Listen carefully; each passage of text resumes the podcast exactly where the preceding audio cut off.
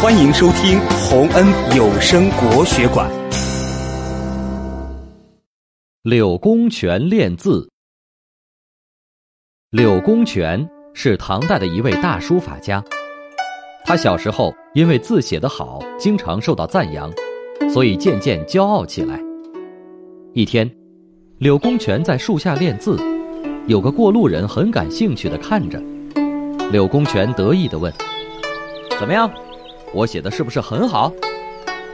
过路人听后皱皱眉头说：“我看这字写的并不好，像棉花一样软塌塌的。”柳公权生气地说：“有本事你写几个字让我看看。”过路人笑笑说：“不敢不敢，我是一个粗人，写不好字。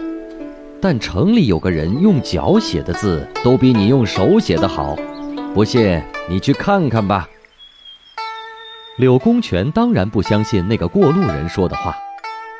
第二天，他一早就去了城里，一进城门，就看见一个没有双臂的老人，光着双脚坐在地上，左脚压纸，右脚夹笔，正在挥洒自如地写对联儿。他笔下的字似群马奔腾，龙飞凤舞，博得围观的人们阵阵喝彩。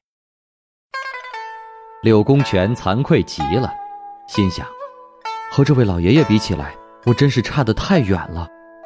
想到这里，他扑通一声跪在老人面前，说：“我叫柳公权，愿意拜您为师，请您传授我写字的秘诀。”老人不同意，柳公权一再苦苦哀求，老人只好说：“我当不了你的老师，但我可以把我的经验传授给你。”我自小用脚写字，风风雨雨已经练了五十多个年头了。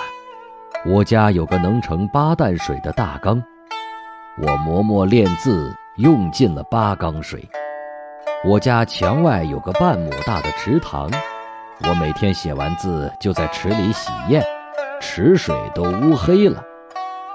我写字的秘诀不是别的，就是勤奋。柳公权把老人的话牢牢记在心里，从此以后，他发奋练字，手上磨出了厚厚的茧子，衣肘补了一层又一层的补丁，但从来没有间断过练习。